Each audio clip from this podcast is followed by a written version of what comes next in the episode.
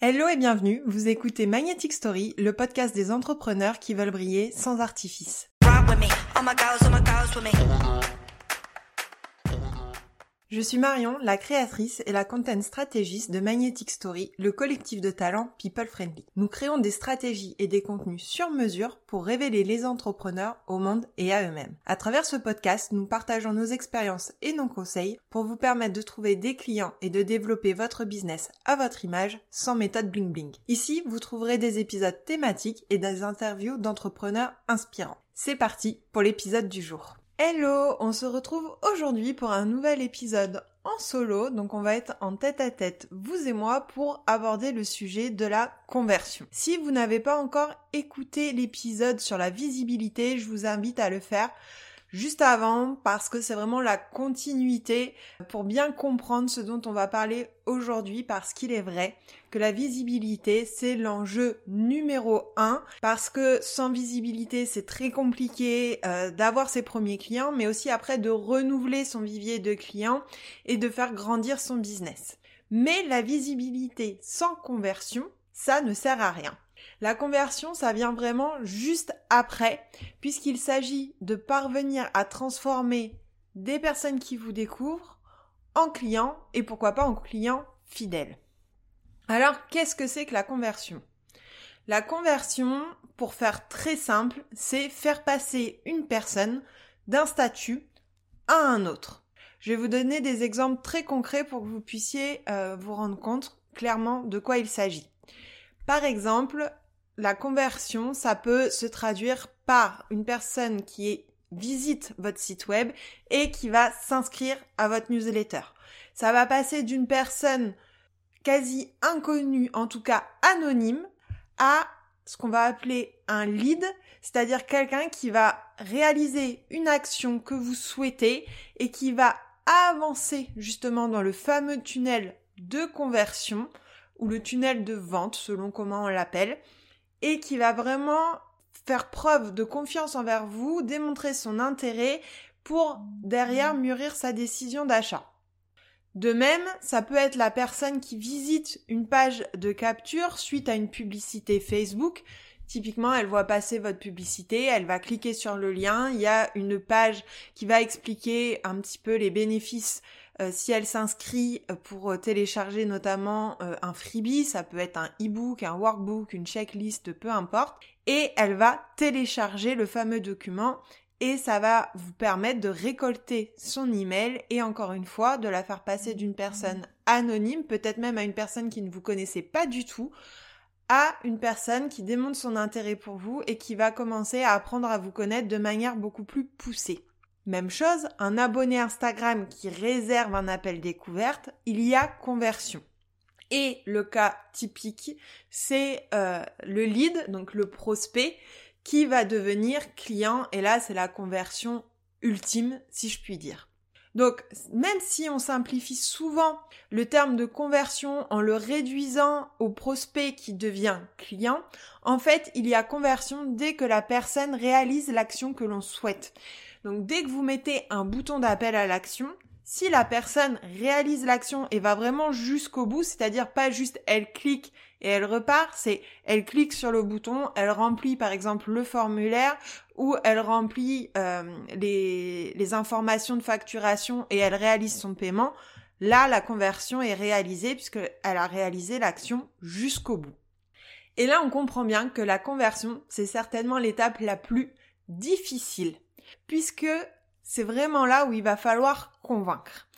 Parce qu'il suffit pas d'agiter en fait vos produits ou vos services devant le nez euh, de vos prospects ou de vos clients idéaux. Là, il faut aller encore plus loin puisqu'il faut le convaincre de faire l'action que vous souhaitez et l'action certainement la plus compliquée, euh, même si c'est tout à fait faisable, hein, on s'entend, mais ce que je veux dire, c'est l'action la plus impliquante, si on peut dire ça comme ça, euh, pour euh, la personne, c'est d'acheter. Et là, il va falloir arriver non seulement à lui donner envie, mais aussi à lui inspirer confiance. Et euh, l'exemple type d'un site, par exemple, qui ne parvient pas à, convertir, c'est-à-dire qu'il va avoir beaucoup de trafic, mais derrière, il se passe pas grand-chose, ça va être un e-commerce qui va avoir beaucoup de visiteurs, mais aussi beaucoup de paniers abandonnés, c'est-à-dire de personnes qui euh, ne vont jamais finaliser la transaction.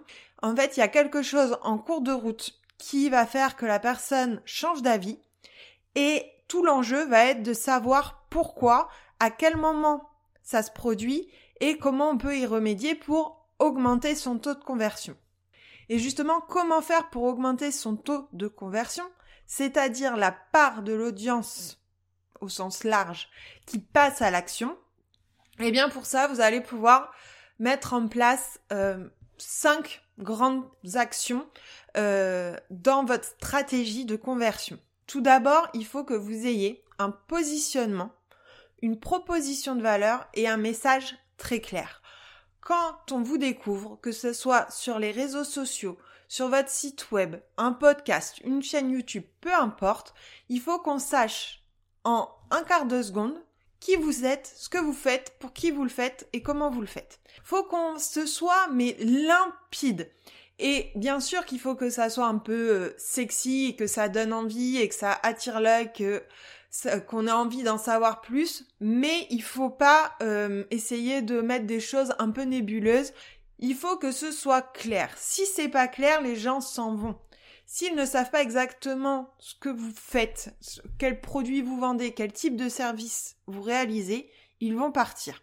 C'est totalement humain, d'autant plus qu'on est habitué à tout avoir tout de suite maintenant.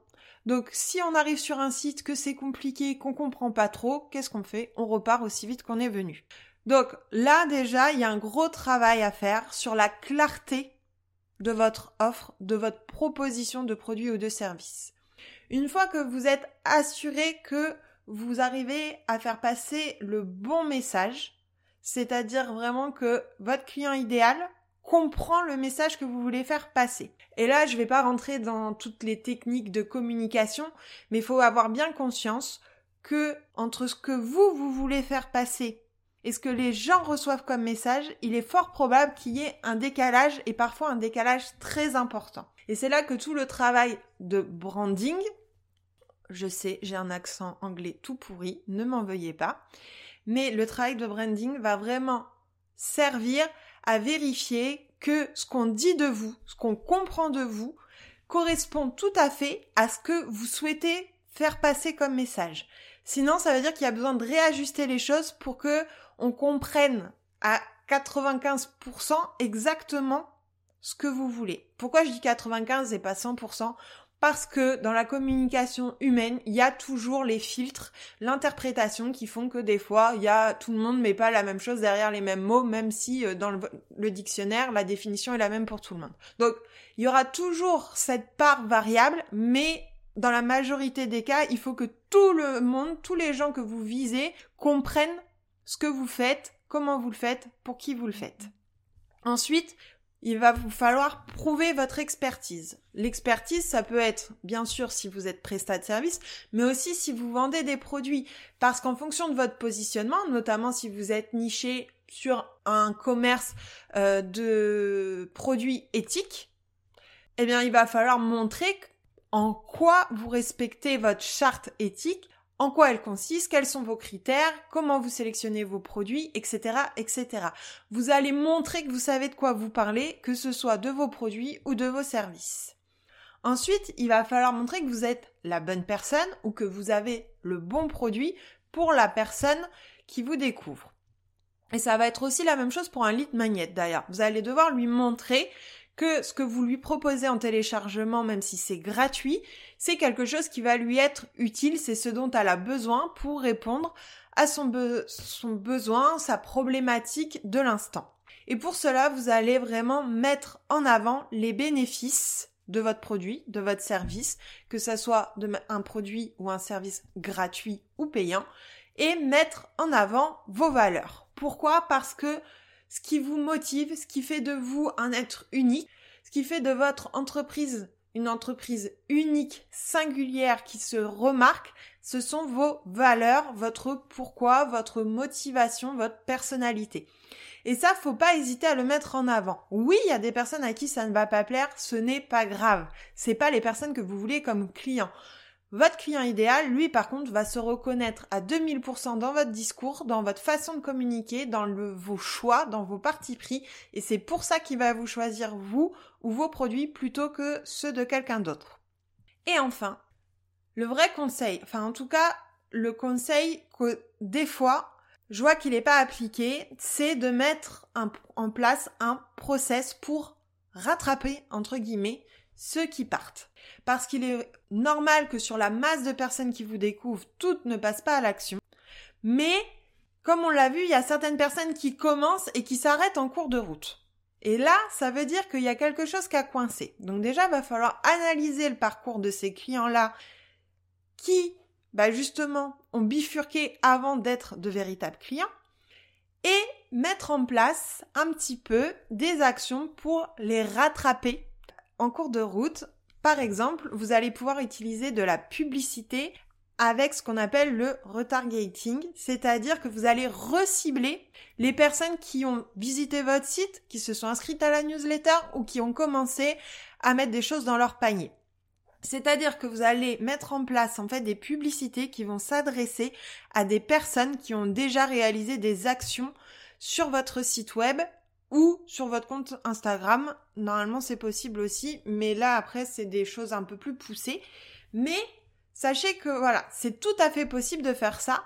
Et en fait, plus vous allez avoir de visiteurs sur votre site, plus vos publicités seront pertinentes car l'algorithme aura plus de bases de travail pour mettre en place les publicités et les montrer aux bonnes personnes. Donc en fait, la personne, si elle voit, elle va sur votre site et que deux, trois jours après, elle revoit une publicité, il est fort probable que cette fois, elle retourne sur votre site et qu'elle passe à l'achat, ou qu'en tout cas, elle mûrisse encore la, décision, mais ça va rester dans sa tête, vous restez visible, et ça augmente vos chances d'augmenter votre taux de conversion.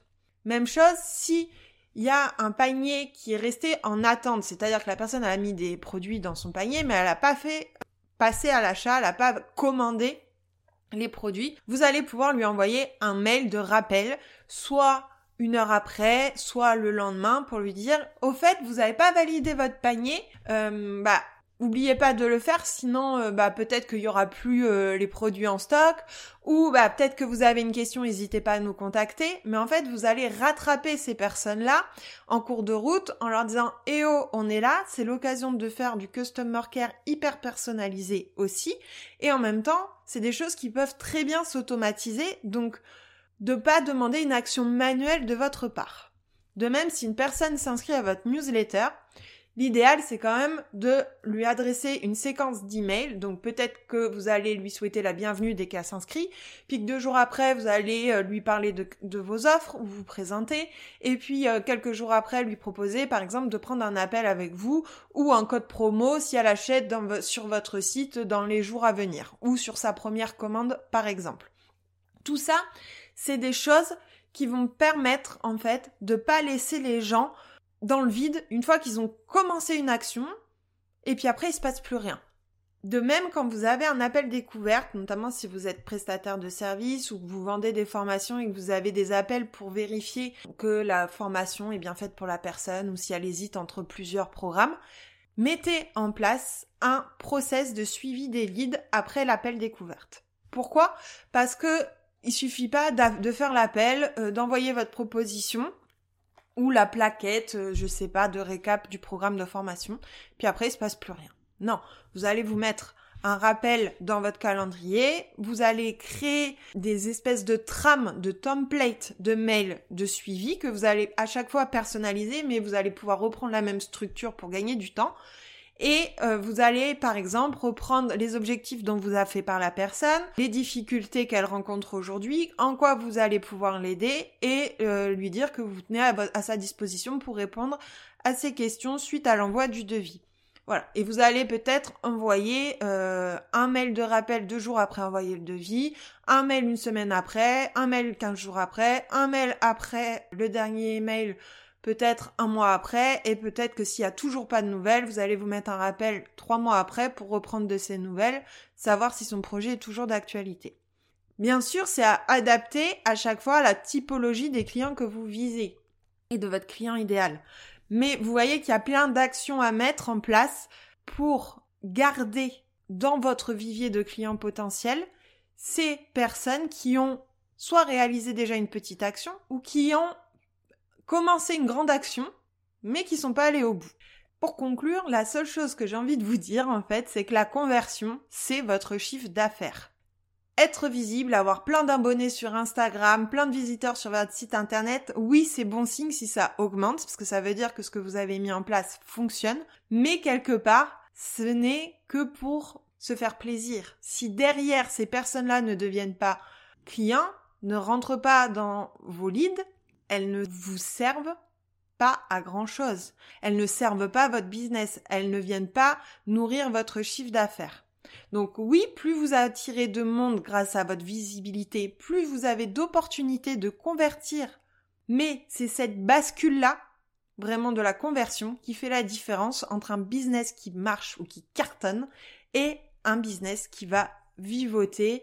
Et il y a vraiment moyen de capitaliser sur votre visibilité actuelle et d'augmenter votre taux de conversion plutôt que de toujours chercher à gagner en visibilité si derrière les clous, j'ai envie de dire, si le chemin n'est pas bien balisé pour aboutir à l'action que vous suivez.